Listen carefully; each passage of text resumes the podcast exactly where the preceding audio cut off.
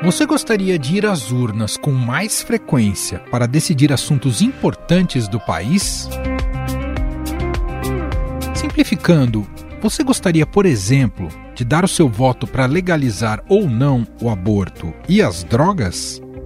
No Brasil, existem duas maneiras disso ser feito, asseguradas pela nossa Constituição: ou por um referendo ou por um plebiscito. Mas como funcionam esses dois sistemas? No caso de um referendo, o Congresso Nacional apresenta à população um projeto pronto e cabe aos eleitores acatar ou rejeitar a proposta. No geral, os referendos são relacionados a questões de grande relevância para o país. Em 2005, por exemplo, a população teve que decidir sobre o artigo 35 do Estatuto do Desarmamento. A proposta era proibir a comercialização de armas de fogo e munição em todo o território nacional, com propagandas a favor e contra a proposta na televisão. Esse programa pode ajudar você a eliminar muitas dúvidas. Se o comércio de armas de fogo for proibido, a violência não vai aumentar? Existe hoje no país mais de 15 milhões de armas na mão de civis. Se bala resolvesse o problema, o Brasil seria um paraíso de segurança, né? E a população deu a sua resposta. O não, você já sabe, venceu o referendo sobre o comércio de armas de fogo e munição no Brasil. Mesmo com esse resultado, para comprar uma arma ainda é preciso cumprir uma série de exigências. A taxa para registro custa 300 reais. O plebiscito é uma forma de consulta popular em que os cidadãos são provocados antes de uma lei ser constituída. Em 1993, a jovem democracia brasileira teve que passar por essa escolha sobre a forma de governo do país. Naquele ano, a população deveria responder a duas perguntas. O Brasil deveria adotar a monarquia ou a república? Era a primeira pergunta. E a segunda: o país deveria adotar o presidencialismo ou o parlamentarismo? Diga não à monarquia e ao parlamentarismo. Vote república, presidencialismo. Diga não à monarquia e ao parlamentarismo. Vote república, presidencialismo. Por isso é brasileiro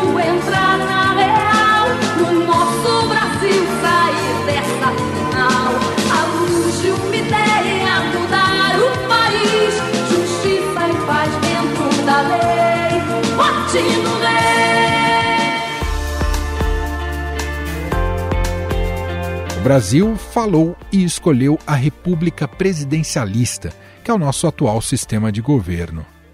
Mas por que esse assunto passou a ser discutido novamente? A questão foi trazida pelo candidato à presidência da República pelo PDT, Ciro Gomes, em entrevista ao Jornal Nacional. O ex-ministro defendeu a adoção de um plebiscito programático para solucionar os problemas políticos de difícil definição.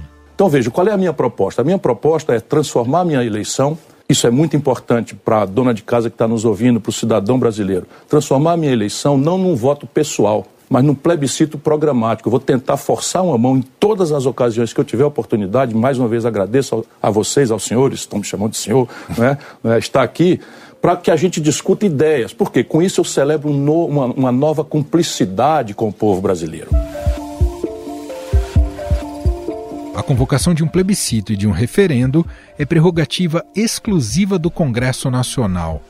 É preciso que pelo menos um terço dos parlamentares de uma das casas, Senado ou Câmara dos Deputados, proponha um decreto legislativo convocando a consulta popular. Deputados federais apresentaram ontem um projeto assinado por um terço da Câmara dos Deputados para pedir um plebiscito pela reforma política. O objetivo é consultar a população, perguntar se deveria ser criado um grupo de parlamentares para tratar do tema de forma exclusiva.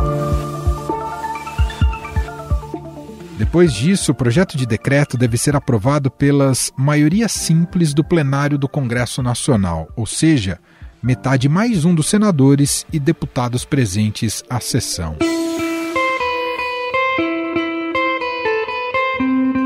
Em 1996, o então presidente Fernando Henrique Cardoso foi contra a convocação de plebiscito para obter o direito de disputar a reeleição.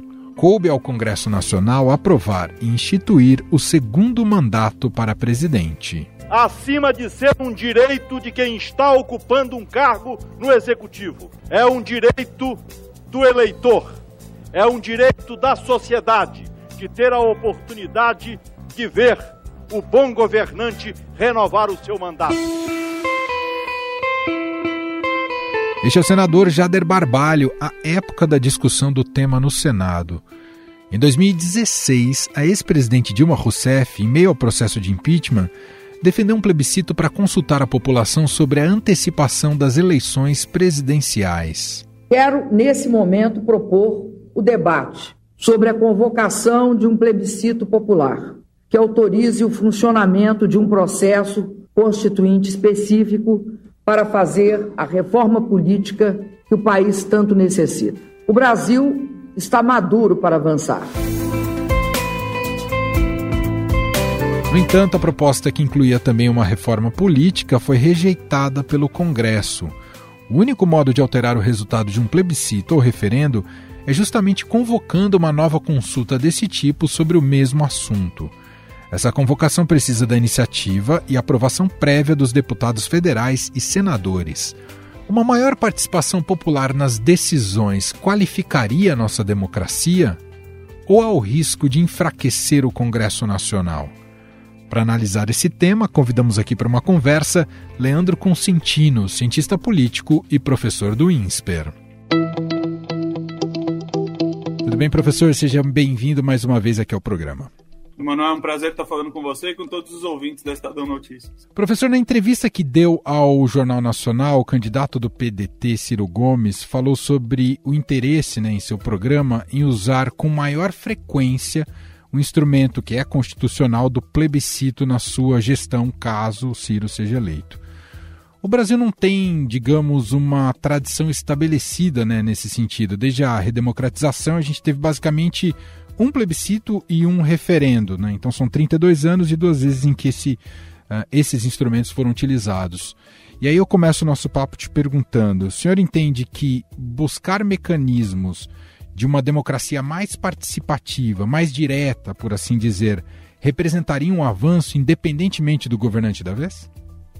Manuel, eu acredito que sim. Acho que a gente é bastante pouco chamado a participar, a opinar dentro da nossa democracia. É uma democracia representativa de fato, então tem o princípio da representação aí, os políticos estão fazendo esse trabalho, mas também é importante que a população seja mais consultada sobre os rumos de determinadas grandes políticas públicas, sobre grandes questões, e essa é uma tradição que remonta às grandes democracias ocidentais. A gente tem que deixar isso bem claro, né? Por vezes há algum preconceito sobre isso, imaginando, ah, isso é uma coisa mais voltada a um instrumento quase que autoritário. É verdade que alguns autoritários usam isso, mas também é verdade que grandes países, grandes democracias se valem de consultas populares para trabalhar, para trazer a população para mais perto dos seus representantes.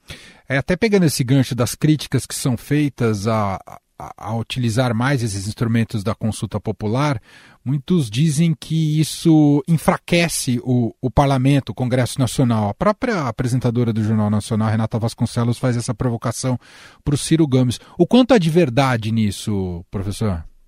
Eu acho que é uma crítica importante no sentido da gente evitar né, que seja algo, aquilo que a gente chama de democracia plebiscitária, né, quer dizer, que se atravesse de alguma forma, de maneira populista, o poder legislativo e que o poder executivo fique governando a base de plebiscitos, comandando as massas de maneira uh, a insuflá-las. Né? Eu acho que existe uma crítica válida aí, mas também é importante lembrar que na nossa democracia a gente já tem um antídoto para isso, porque quem convoca eh, essas consultas populares, elas precisam passar necessariamente pela anuência do Congresso Nacional. Então não dá para imaginar um, um, governante, um presidente da República, convocando uma consulta popular à revelia do Congresso. Ele vai ter que se haver com o Congresso para fazer essa consulta também. Então, acho que é importante a gente delimitar as coisas para que não fique arestas soltas aí, né? Eu acho que é, existe a crítica, mas é importante a gente saber que o Constituinte já se preocupou com ela lá atrás e a gente já tem o um remédio para ela previsto na nossa Constituição.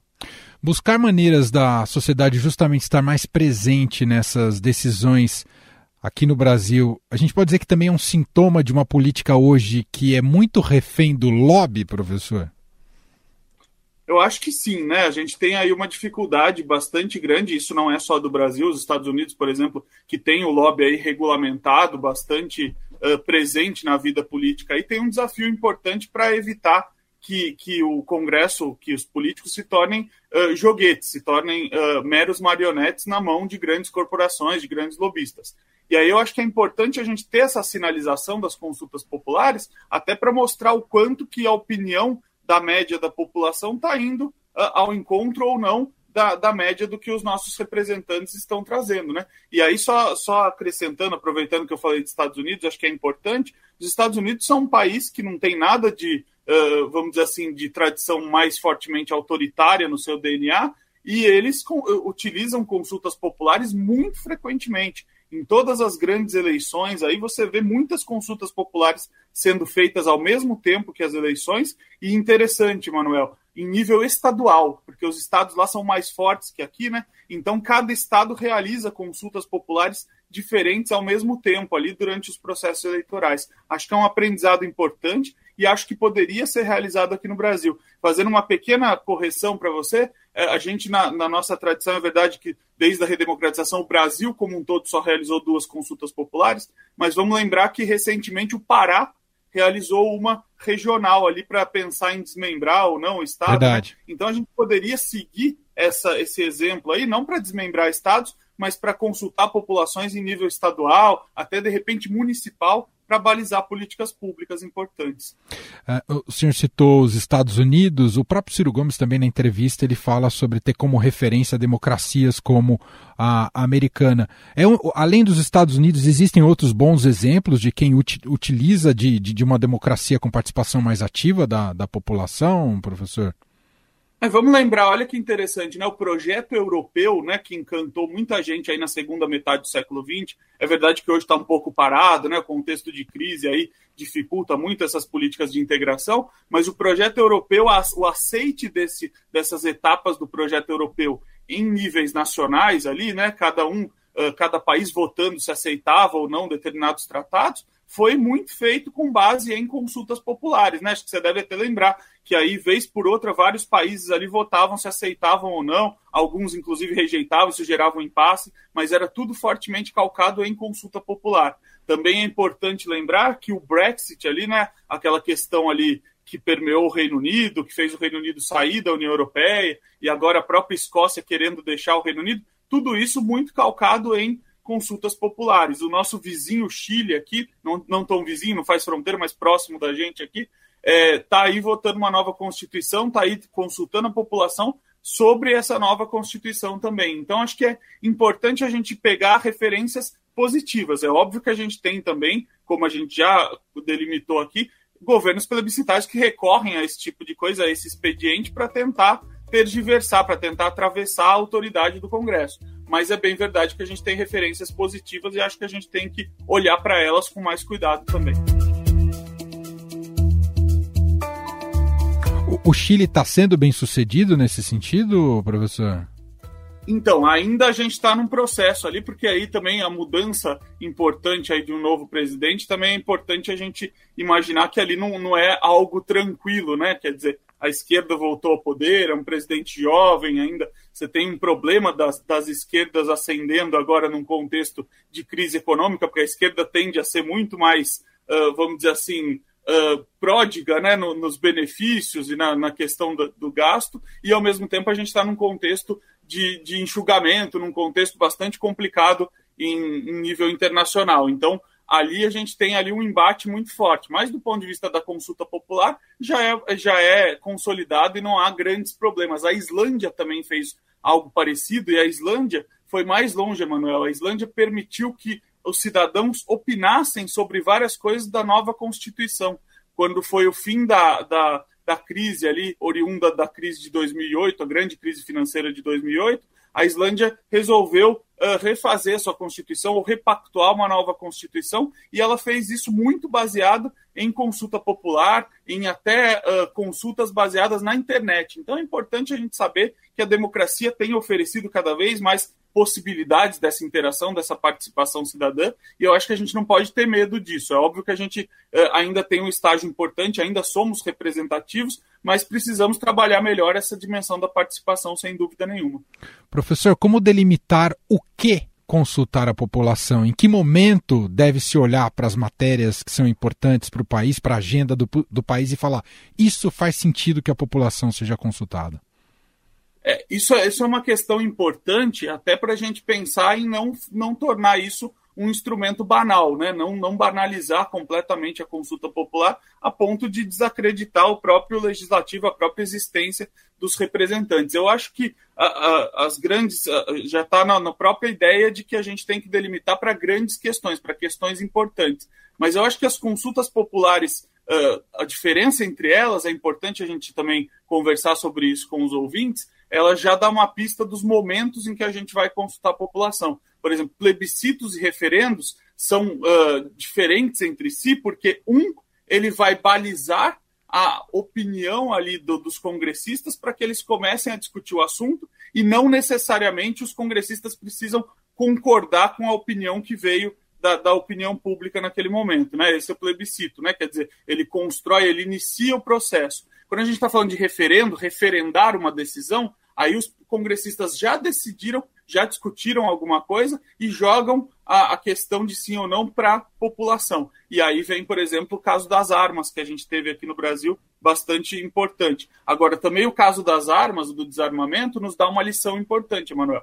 Consulta popular, ela é bem feita se ela é respeitada depois, né? Eu, eu, por exemplo, não concordei com o resultado oriundo daquele referendo ali. Eu fui voto vencido mas eu tenho que respeitar aquilo que veio ali da população. E, na, na verdade, mais adiante foi rediscutido o assunto e ele acabou resultando numa legislação completamente distinta daquela. Hoje é uma crítica forte, inclusive, dos partidários do presidente, legítima ou não. Isso é importante que a gente se lembre aqui, né, que consulta popular é preciso ser respeitado. E aí a gente precisa uh, discutir, precisa ter presente isso muito forte para que não vire um instrumento qualquer aí que qualquer um possa passar por cima da opinião pública depois. O senhor citou o exemplo dos Estados Unidos, especialmente por causa da, da, do pacto federativo deles e a maneira da autonomia que cada estado tem para consultar a sua população. Claro que nós somos um pouco diferentes, mas temos a mesma complexidade né, de organizar uma votação em nível nacional. É, um dos caminhos é pensar isso de maneira regionalizada e hoje também ferramentas dada a digitalização, ferramentas tecnológicas permitiriam também que fosse cada vez mais rápido isso, professor? Acho que com certeza, Manuel, porque, sobretudo, se a gente pensa em, de maneira regionalizada, né, como a gente pensou estadual ou até em nível municipal, assim, a gente consegue ter uma amostra menor, né? A gente consegue trabalhar com menos pessoas e fazer com que esse resultado seja, às vezes, mais célere, mais rápido, às vezes a gente consegue ter uma dimensão de participação maior também, por exemplo, chamar uma cidade de interior a participação é muito mais fácil do que imaginar um país todo ali de início, né? Então, começar a mover essas tradições do ponto de vista do nível regional pode nos ajudar a consolidar essa tradição no nível nacional, né? A gente já vê experiências uh, bem-sucedidas em várias áreas que começaram assim. A própria tentativa uh, que não foi, uh, não foi adiante por enquanto, mas a tentativa de implantar voto distrital no Brasil previa isso, né? Vamos começar nas eleições municipais e depois expandir isso para as eleições nacionais. Acho que a lógica de trazer mais consultas populares também pode seguir essa toada. Vamos começar no nível municipal, estadual e depois transferir isso para mais consultas em nível nacional também. É benéfico também para o uh, para o governante da vez poder compartilhar um pouco com a população certas decisões? Você vê isso também como um ativo político? Acho que com certeza, né? O bom governante saberia usar, utilizar isso de maneira uh, correta e de maneira adequada, né? A questão, de novo, é a gente se prevenir com relação a manipulações, com relação à maneira de jogar, terceirizar responsabilidades, né? Isso é algo realmente que a gente tem que ficar atento mas o bom governante precisa saber governar junto com a população, em sintonia com a população, até para ele saber, né, ter um termômetro importante de onde ele vai caminhar, para onde ele está indo, se ele está indo junto à opinião pública ou não em determinados assuntos. Hoje em dia, a gente tem, por, por meio do buzz das redes sociais, aí, né, a gente tem aí muitos que, que se balizam por isso aí, acreditam que estão com a verdade porque se alimentam daquela corrente, daquela rede ali, daquela bolha formada em torno, dizendo, não, eu tenho certeza que a maioria pensa assim, porque eu estou vendo no meu Facebook, no meu Twitter, no meu Instagram, e quando não é verdade, né? Como a gente saberia o que a maioria pensa? A gente sabe o que a maioria pensa consultando a maioria por meio de um processo como uma consulta popular, um plebiscito, um referendo. Aí eu acho que é um termômetro muito importante para o bom, bom governante saber o que a população pensa ou não, o que a maioria da população pensa, pelo menos. Muito bom. Leandro Consentino, cientista político, professor do INSPER, mais uma vez aqui uh, conversando com a gente, refletindo sobre nossa democracia a partir dessa, dessa ideia de se buscar uma democracia mais participativa, né, que compartilhe um pouco mais as decisões com a população.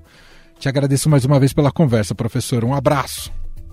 Eu que agradeço, Emanuel. Um abraço para você e para todos os ouvintes. Até a próxima.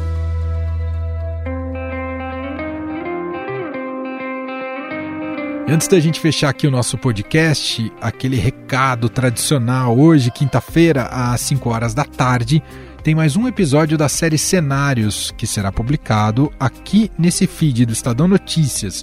Sônia Rassi recebe o presidente do Grupo Mantiqueira, Leandro Pinto.